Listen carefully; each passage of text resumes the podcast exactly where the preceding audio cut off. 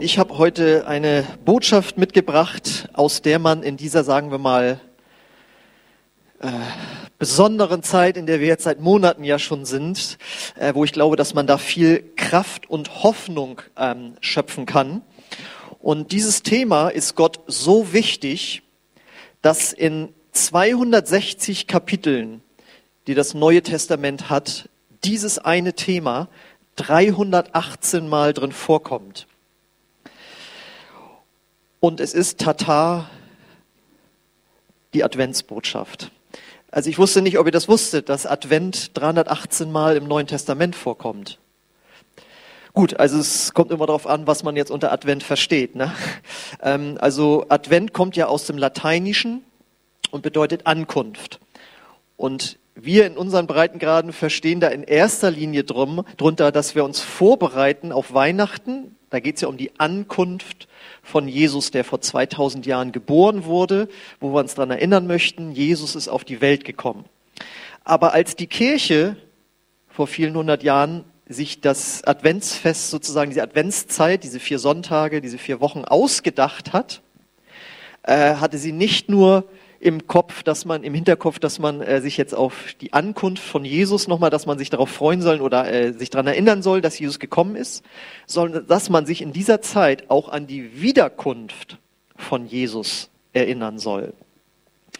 Und darüber möchte ich jetzt heute was sagen und auch, dass wir rausfiltern, warum diese Botschaft von Advent die auch auf die Wiederkunft Jesu einen vorbereitet, warum man daraus eben Kraft und Hoffnung schöpfen kann.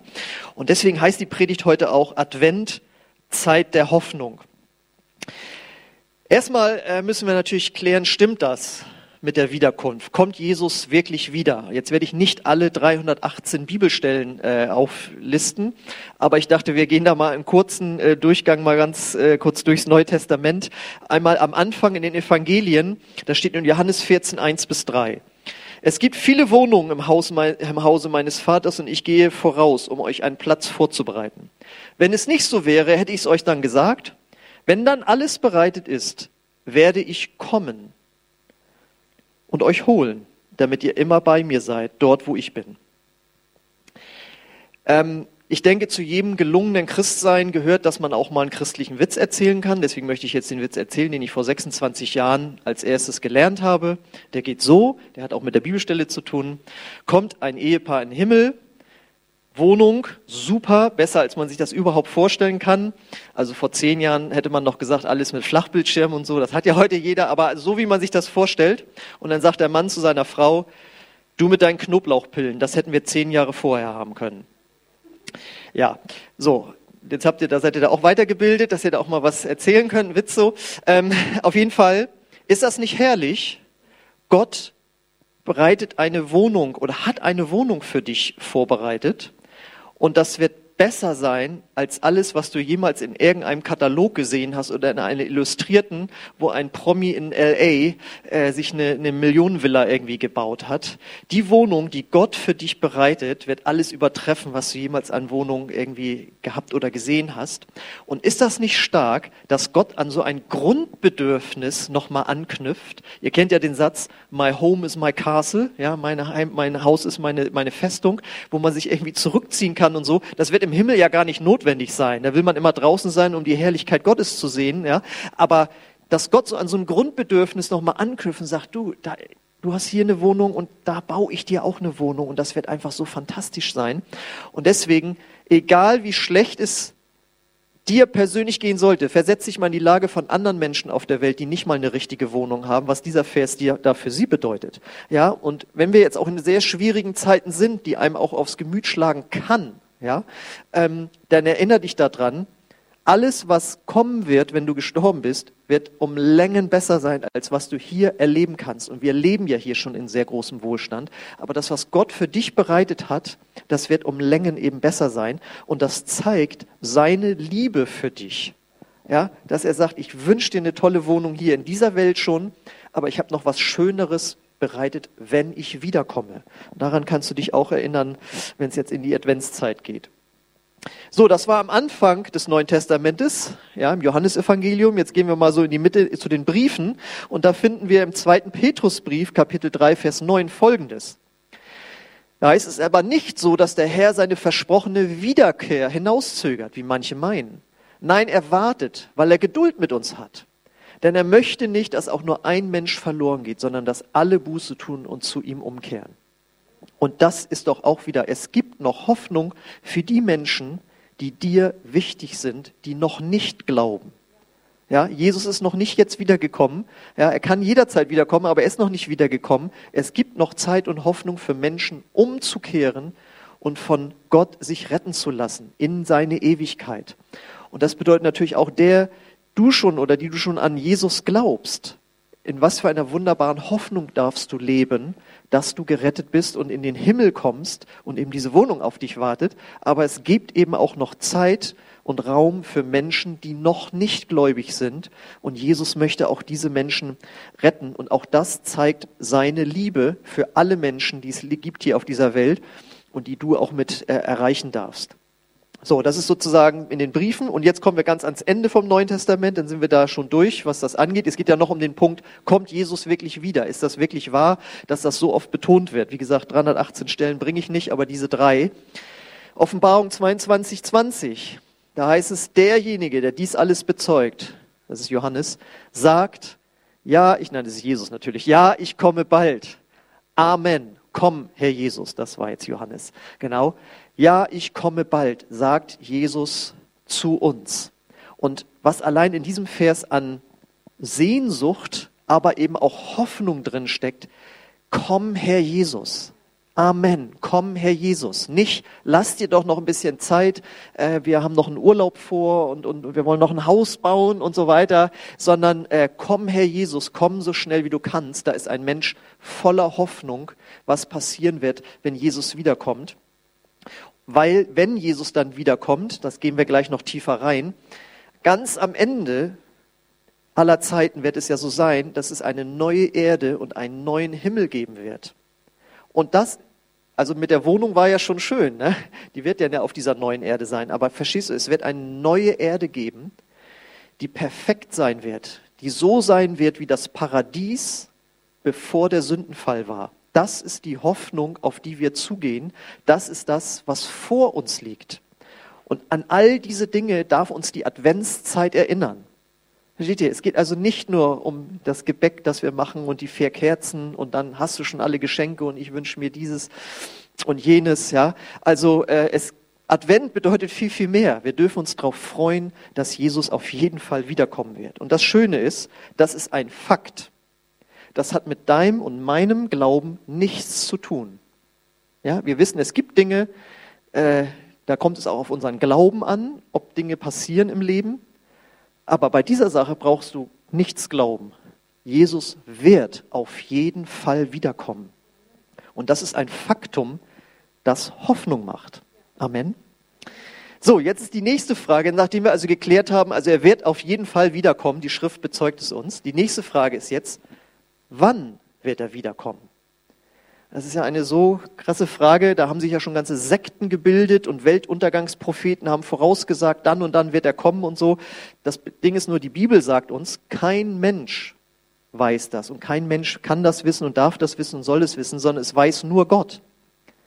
Ja, also wenn du irgendwo mit Leuten zu tun hast, die sagen, ich weiß, wann er kommt, da nimm Reis aus. Ja, ähm, aber Jesus hat gesagt, es gibt Zeichen in der Welt, die wir sehen können, beobachten können, die laufen diesem Ereignis, dass Jesus wiederkommt, voraus. Und diese Zeichen, die sollen wir beobachten. Nämlich in Matthäus 24, 32 sagt Jesus, lernt vom Feigenbaum.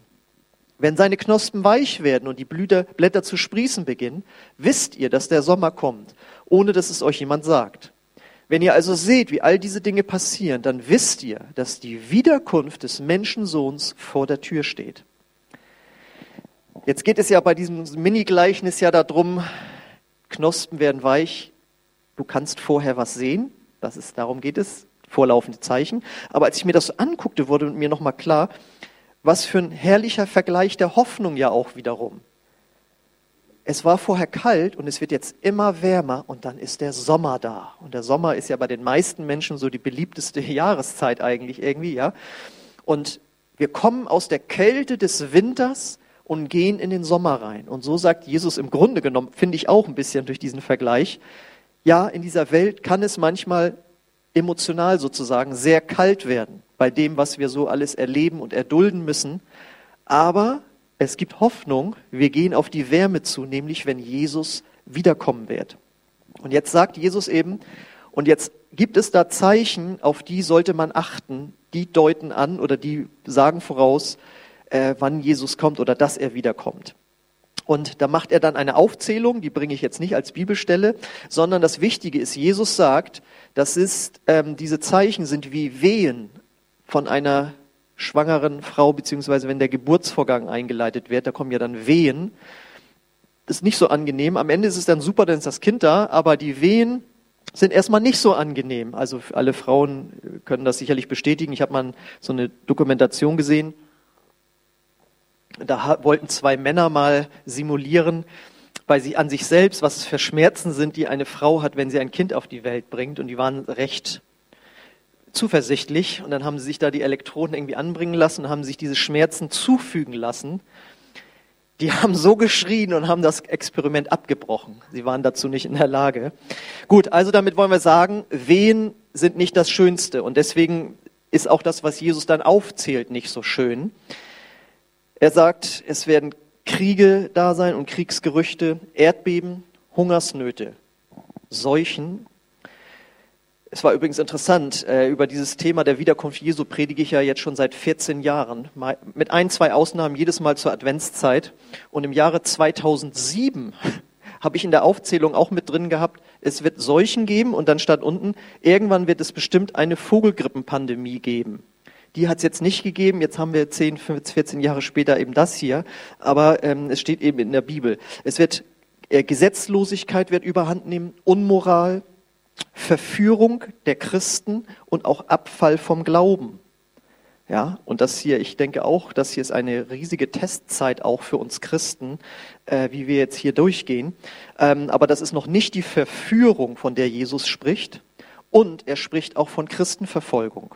Und äh, wir haben das jetzt hier nicht, aber weltweit gesehen ähm, weil die Bevölkerung ja zunimmt und auch das Christentum immer größer wird. Es hat noch nie eine Zeit gegeben, wo so viele Christen um ihres Glaubens willen verfolgt wurden wie in diesem äh, Jahrhundert. Und äh, das sind Zeichen, und wir wissen, die hat es im Laufe der Jahrhunderte immer irgendwie gegeben.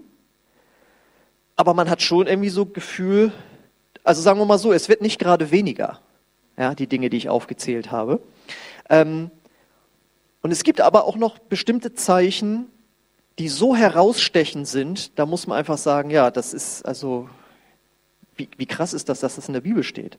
Erstmal ähm, gehört ganz wichtig dazu, im Alten Testament wird von Gott immer wieder prophetisch gesagt, ich werde mein Volk Israel, das auf der ganzen Welt verstreut sein wird, wieder zusammenrufen. Und dann gibt es einen Satz, wo es heißt, kann ein Staat an einem, an einem Tag entstehen? Ja, tatsächlich. Im Jahre 1948 ist der Staat Israel gegründet worden und blüht und gedeiht äh, seitdem. Und es ist ein Wunder, wie im Laufe jetzt dieser Jahrzehnte aus der ganzen Welt Juden sich aufmachen, um nach Israel zu kommen. Leider nicht immer nur aus ähm, positiven Gründen, sondern sie fliehen vor Verfolgung. Und das große Zeichen, glaube ich, darauf, das wir noch sehen werden, ist, dass ganz viele Juden auch aus Amerika kommen werden. Aus Frankreich machen sich schon ganz viele auf den Weg, ähm, weil dort äh, Antisemitismus vorherrscht. Aber die größte Gruppe lebt immer noch in den USA. Da haben sie immer noch Schutz. Aber wenn das losgeht, dann wisst ihr, äh, jetzt läuft es wirklich aufs Ende zu. Ähm, und Israel und auch die Stadt Jerusalem spielen eine ganz gewaltige Rolle in der Endzeit, die wir in, in der Bibel lesen können, weil in Jerusalem wird Jesus wiederkommen. Da heißt es, da wird er seinen Fuß raufsetzen auf den Ölberg. Ja? Und deswegen ist diese Stadt so umkämpft. Und seit es den Staat Israel gibt, jede Woche gibt es ja irgendeine Meldung aus Israel, äh, wo eine Bedrohung ist oder äh, diese Dinge, ähm, besonders auch was, was den Iran angeht und wie ein israelischer Politiker mal sagte, äh, auf die Frage hin, warum sie denn da so fixiert drauf sind jetzt auf den Iran. Und er dann nur, naja, wir haben halt schlechte Erfahrungen damit gemacht, wenn jemand uns ankündigt, dass er uns vernichten will. Na? Und ähm, deswegen hörst du in diesen Tagen auch immer wieder, neulich erst das ähm, Attentat auf einen äh, iranischen Atomphysiker, ähm, wo vermutet wird, dass das der israelische Geheimdienst war. Ja, weil die sich existenziell bedroht fühlen, weil es gibt Kräfte in dieser Welt, äh, die schon immer versucht haben, die Juden umzubringen, weil das ist das Volk, wo der Erlöser wiederkommen wird, in Israel und in Jerusalem. Ähm, dann natürlich auch sehr krass, äh, 1948, als der Staat Israel gegründet wurde, da hat George Orwell seinen berühmten Roman 1984 fest, fertiggestellt. Das war ja einfach nur ein Zahlendreher. 1948 hat er umgedreht, machen wir 84 draus. Und in diesem Roman geht es ja darum, dass er einen äh, Staat oder eine Welt beschreibt, eine sogenannte Dystopie ist das, wo es eine Weltregierung gibt, die ihre Bürger total kontrolliert. Und äh, das Krasse ist, in diesem Film äh, werden die Menschen ja so kontrolliert, dass sie in ihren Zimmern Bildschirme hängen haben, wo Big Brother, wie er heißt. Einige Jugendliche kennen das nur noch von äh, diesen Container-Geschichten, aber das bedeutet ja, man wird beobachtet. Und da heißt es ja den Satz, Big Brother is watching you. Und da guckt jemand von diesem Bildschirm und beobachtet die Leute. Ja? Jetzt haben wir nicht nur Bildschirme äh, bei uns alle zu Hause, sondern wir tragen sie auch mit uns rum in Form von Handys und äh, äh, iPads. Und das Krasse ist, in der Offenbarung steht, dass äh, es, da wird von einem sprechenden Bild gesprochen. Ein sprechendes Bild. Ja? Das ist ja 2000 äh, Jahre alt. Da gab es noch keine Fernseher. Ja? Und ähm, das ist das, worin wir jetzt leben. Und wie wir jetzt bei dieser Pandemie jetzt äh, gemerkt haben, beziehungsweise das Thema, dass wenn diese Pandemie jetzt zusammen ist, wird ein Thema das alles Beherrschende werden. Wir haben jetzt da fast eine kleine Atempause von, das wird der Klimawandel sein. Ja, das sind zwei globale Sachen, wo wir gemerkt haben, wo alle irgendwie am Zittern sind, wie geht es jetzt weiter, wie sollen wir das machen? Und äh, wo auch schon gesagt wird, das muss weltweit eben gelöst werden und es wäre doch gut, wenn es da eine weltweite Einheitsregierung gäbe, die das lösen könnte. Noch ist das jetzt nicht so. Aber wir wissen nicht, was noch passieren wird, wo die Welt sagt, wir müssen da gemeinsam ran. Und die Bibel sagt, es wird irgendwann mal einen Antichristen geben, der äh, ein, eine Weltregierung aufbauen wird und der dann mit den jetzigen technischen Möglichkeiten ein, auf die ganze Welt zugreifen kann. Theoretisch kannst du jedem Bürger nachher sagen, du musst ein Handy besitzen und du musst einmal pro Tag da reingucken und mit dem Ding reden und das wird dir Sachen sagen. Das sind ja unfassbare Möglichkeiten, die da sind. Und in dieser Pandemie, ich habe keine Angst vor dieser Bundesregierung, die wir jetzt haben. Äh, das ist alles, finde ich, okay sozusagen. Aber natürlich stimmt es, das wir in dieser Pandemie erlebt haben. Es wird ein Instrumentarium aufgebaut weltweit, wo später mal, ich weiß nicht wann, jemand darauf zugreifen könnte, um wirklich die ganze Welt zu beherrschen. Ja? Und äh, ich, ich habe jetzt fast durch, es sind tausend Seiten, ähm, die Biografie von Adolf Hitler gelesen. Das ist 1973 rausgekommen, gilt so als Standardwert ähm, in Deutschland zu, zu diesem Thema. Und wenn man sich seine Lebensgeschichte anguckt und wie er das deutsche Volk verführt hat, da stehen Sachen drin, wo, das ist ja von einem Nichtchristen geschrieben, wo über seine Reden gesagt wird, tja, und ab irgendeinem Punkt muss man sagen, dann fährt der Geist in ihn. Und dann haben diese Reden eine Ausstrahlung, die ein ganzes Volk verführt haben und sogar damals auch die Gegner gesagt haben, das ist ja ein gewaltiger Mann. Und heute wissen wir, dass in ihm wirklich Dämonen gewirkt haben. Ja? Und äh, es gibt irgendwann mal einen Antichristen, der wird Kräfte haben, mit denen er die ganze Welt verführen wird, weil er ein weltweites Problem lösen wird. Ähm, so, das ist ja alles jetzt noch nicht so erbaulich. Wir sind ja aber noch dabei, wir sind ja bei den Wehen. Wir haben ja gehört, die Wehen sind nicht so erbaulich. Und ähm, erwähnt hatte ich jetzt ja noch gar nicht das mit dem Kaufen und Verkaufen. Ja, also das Bargeld wird ja zunehmend abgeschafft und wir äh, können dann mit unserem Handy bezahlen und so weiter. Dadurch wird alles nachprüfbar, wann wir wohl den kleinsten äh, Lolli gekauft haben. Alles kann nachgeprüft werden. Und ähm, ja, das, das steht alles im Raum, äh, dass damit gesagt werden kann, ja, und wenn du eben nicht hinter dieser Regierung stehst, dann wirst du nicht mehr bezahlen können. Und dann kannst du eben kein Bargeld rausholen, sondern ist dein Konto da gesperrt.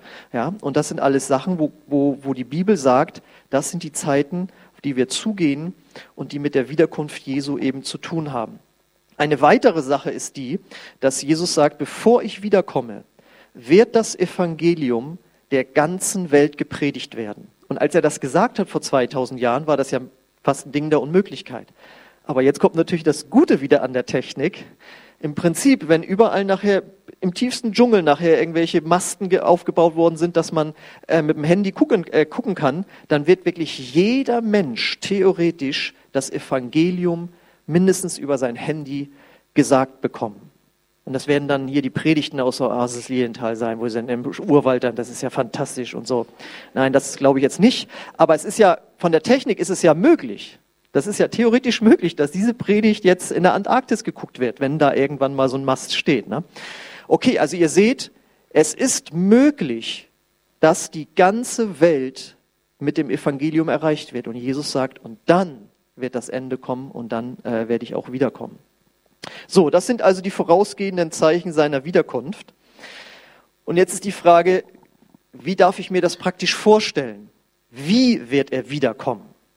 Ja, also über die Chronologie dieser Ereignisse, ich habe da so viele Sachen drüber gehört und über gelesen, ich würde mir nicht anmaßen sagen zu können, dann passiert das, dann passiert das von der Bibel her, jetzt von der Offenbarung. Äh, dass es ein eigenes, es wäre ein eigenes Seminar wert. Für uns ist heute nur wichtig in dieser Predigt, Jesus wird plötzlich erscheinen. Oder er wird auf einmal kommen, in einem Augenblick heißt es. In einem Augenblick wird er da sein. Oder er sagt selbst, wie ein Dieb in der Nacht. Also schläfst und dann hörst du auf einmal, da sind Geräusche. Auf einmal ist er da. Und dann wird es die sogenannte Entrückung geben. Die betrifft dann uns, die wir zu Jesus gehören. Und da lesen wir im ersten Thessalonicher Brief, Kapitel 4, 16 bis 18. Denn der Herr selbst wird mit einem lauten Befehl unter dem Ruf des Erzengels und dem Schall der Posaune Gottes vom Himmel herabkommen. Dann werden zuerst alle Gläubigen, die schon gestorben sind, aus ihren Gräbern auferstehen und mit ihnen zusammen werden auch wir, äh, die noch auf der Erde leben, auf den Wolken hinaufgehoben werden in die Luft, um dem Herrn zu begegnen und in Ewigkeit bei ihm zu bleiben. Tröstet also euch gegenseitig mit diesen Worten. Das wird äh, ein ziemlich abgefahrenes Ding, wer solche Filme schon mal gese gesehen hat. Ähm, es gibt da einen Film mit Nicolas Cage. Der gesamte Film finde ich nicht so doll, aber die Szene, wie sie die Entrückung nachstellen, die ist schon dramatisch. Zack, wenn die Klamotten dann alle auf einmal in der, auf der Erde liegen und, alles geht nach oben. Ähm, was wir hier aber rauslesen dürfen, das nur dazu, wie es abgehen wird. Ähm, der letzte Satz. Tröstet also euch gegenseitig mit diesen Worten. Die Wiederkunft Jesu war für die Christen und sollte es auch heute sein, eine Botschaft der Hoffnung, wenn er kommt, dann wird es besser werden. Das Problem ist nur, wir leben hier in einem so unsagbaren Wohlstand und auch in einer unsagbaren Religionsfreiheit, dass wir eben, naja, also jetzt sofort muss er jetzt nicht kommen. Ja, also es geht uns doch recht gut. Aber wir haben jetzt mal ein bisschen was davon mitbekommen, wie es ist. Ja, okay, wir leben in einer Situation, wie wir nicht, wo wir nicht mit allen Gottesdienst feiern können, wo sogar Gottesdienste ausgefallen sind. Wir wissen gar nicht, was nächste Woche ab Mittwoch da jetzt Neues beschlossen wird. Ähm, dass die Religionsfreiheit mal ein bisschen angepiekt wird bei uns, ja.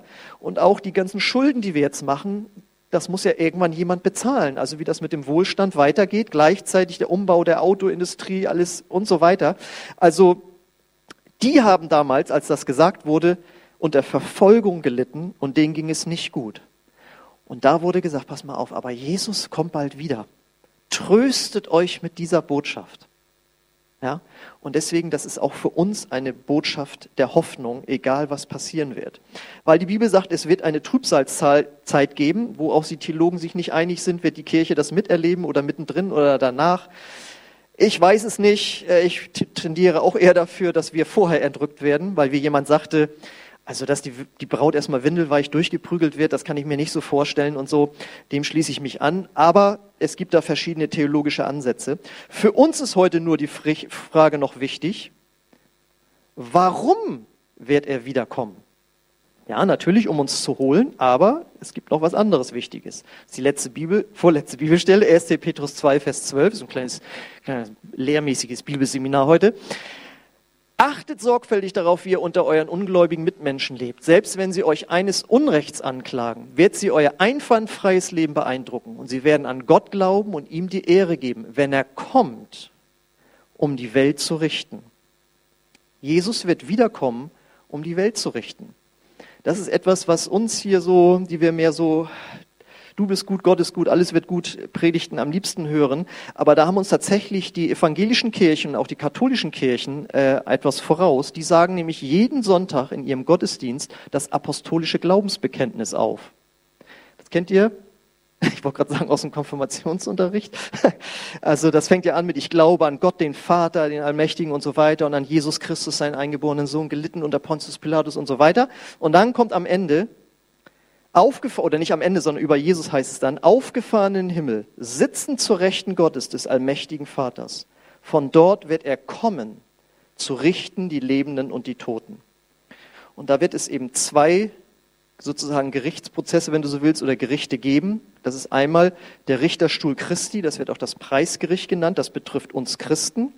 Da geht es nicht um Himmel oder Hölle, sondern da geht es um eine faire und gnadenvolle Beurteilung unseres Lebens, die Belohnung für unser Leben, wie wir gelebt haben. Und da wird berücksichtigt, wie viel Zeit wir hatten, wie viel Geld wir zur Verfügung hatten, wie viel Wissen wir haben konnten, wie viel Möglichkeit hatten.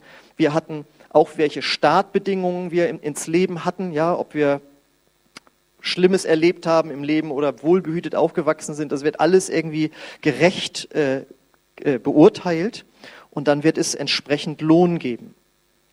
Ja, das ist das eine.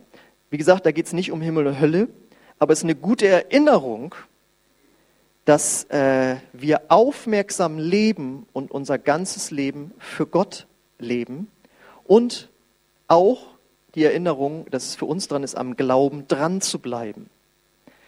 Denn ich sage mal, äh, mindestens wenn wir das nicht tun, wer wird dann den Menschen sagen, dass es auch noch dieses zweite Gericht geben wird? Und das ist das sogenannte weiße Throngericht. Dort werden die Menschen nur noch verurteilt, weil sie nicht zu Jesus gehören und sie werden gerichtet nach ihren äh, äh, Sünden.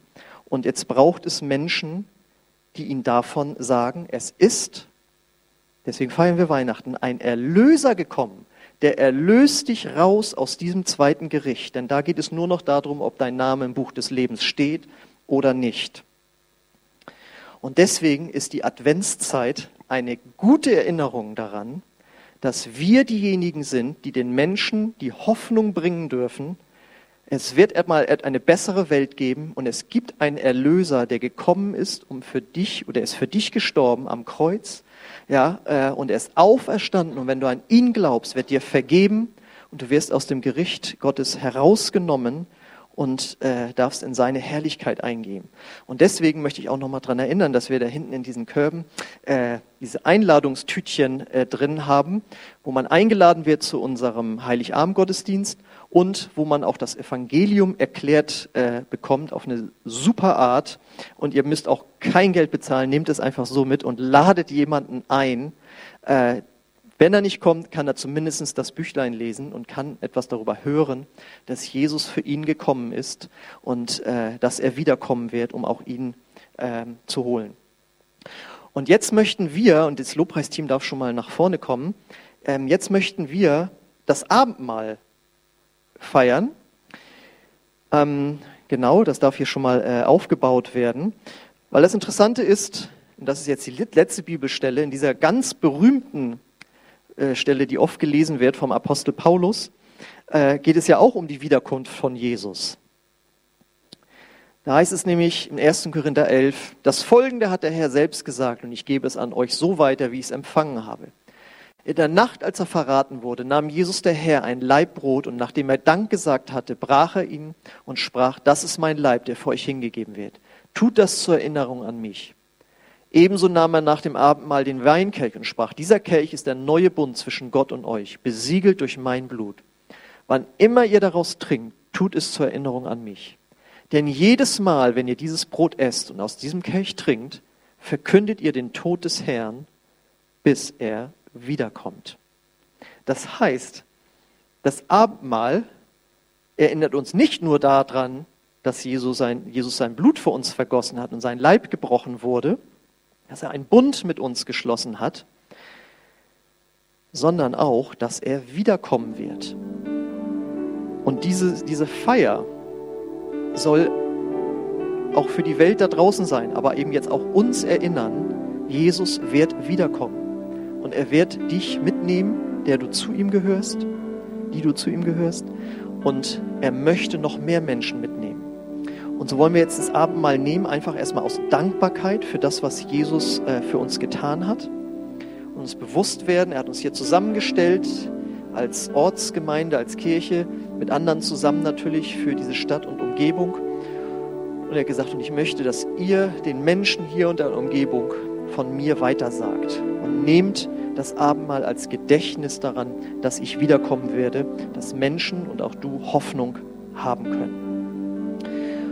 Und äh, ich bete gleich noch, aber dann dürft ihr das Abendmahl in der Weise einnehmen, dass ihr, wir haben das ja schon einmal erfolgreich gemacht, mit eurer Maske auf, hier rechts längs geht und euch einen Becher nehmt und eine Tüte einfach so zack rausnimmt. Also nicht das Brot aus der Tüte versuchen rauszuholen, sondern die Tüte ist extra dafür da, dass ihr die gesamte Tüte äh, äh, mitnehmt und einfach weitergeht. Also relativ zügig und dann geht ihr da wieder zurück ähm, auf euren Platz.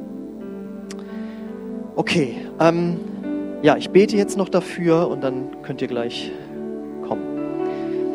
Vater im Himmel, ich danke dir für diese Botschaft der Hoffnung, die wir haben dürfen, egal was passieren wird in unserem Leben, egal was passieren wird in dieser Welt, wir haben die Hoffnung darauf, dass du wiederkommen wirst, dass du diese, diese Gemeinde, diese Kirche zu dir holen wirst und dass du äh, ja, Gerechtigkeit wirken lassen wirst. Danke, Herr, dass wir deine Gerechtigkeit schon erleben durften, als wir angefangen haben, an Jesus am Kreuz zu glauben. Danke für das, was du getan hast. Und ich danke dir jetzt für äh, dieses Abendmahl, das wir nehmen dürfen. Und wir wollen es in dem Bewusstsein nehmen, du wirst wiederkommen. Und in dem Bewusstsein nehmen, du hast etwas Gewaltiges für uns getan, nämlich die Erlösung. Und ich segne dieses Brot, ich segne diesen Wein, diesen Saft und danke dir, Herr, dass du gesagt hast, das tut zu meinem Gedächtnis und ich bin. Wir danken dir dafür, Vater. Wir danken dir dafür, Jesus. Und wir ehren deinen Namen durch das Einnehmen dieses Mahls. Amen. Also, wenn du zu Jesus gehörst, er in deinem Herzen lebt, dann äh, lade ich dich ein, hier nach vorne zu kommen und dir das äh, mitzunehmen.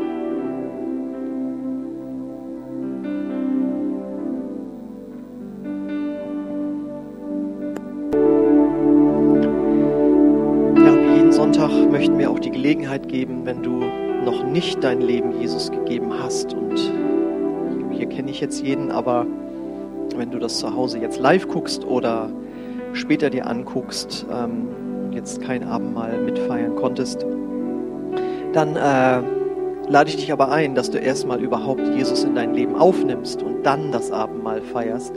Gerne mit anderen auch zusammen, gerne auch mit uns hier zusammen. Und wenn du das möchtest, dann äh, möchte ich mit dir gemeinsam beten. Wenn du bereit bist, dein Leben vollständig Jesus Christus zu übergeben ähm, und zu sagen, Jesus, ich folge dir nach und ich glaube daran, dass du für meine Sünden am Kreuz gestorben bist. Wenn du das glauben kannst und diese Entscheidung treffen möchtest, dann lade ich dich ein, dass wir jetzt gemeinsam mit dir hier ein Gebet sprechen, der Bekehrung, wie wir das nennen, von deinem alten Leben hin zu einem neuen Leben, das du mit Gott führen kannst. Und wenn du dazu bereit bist, das glaubst und dazu Ja sagst, dann bete ich das jetzt Satz für Satz vor und äh, wir helfen dir hier im Geist mit ähm, und beten einfach mit dir. Und wenn du so eine Entscheidung dann getroffen hast, dann lade ich dich ein, dass du dich bei uns meldest. Egal wie viele Wochen, Monate später du das hier sehen solltest. Also wenn du das möchtest, dann äh, bete jetzt einfach mit. Ich bete das Satz für Satz vor. Gott, ich komme jetzt zu dir und ich glaube an deinen Sohn Jesus Christus dass er für meine Sünden gestorben und wieder auferstanden ist.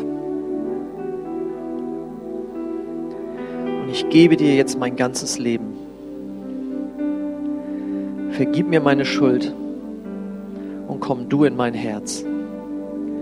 Danke, Vater, dass ich jetzt dein Kind geworden bin.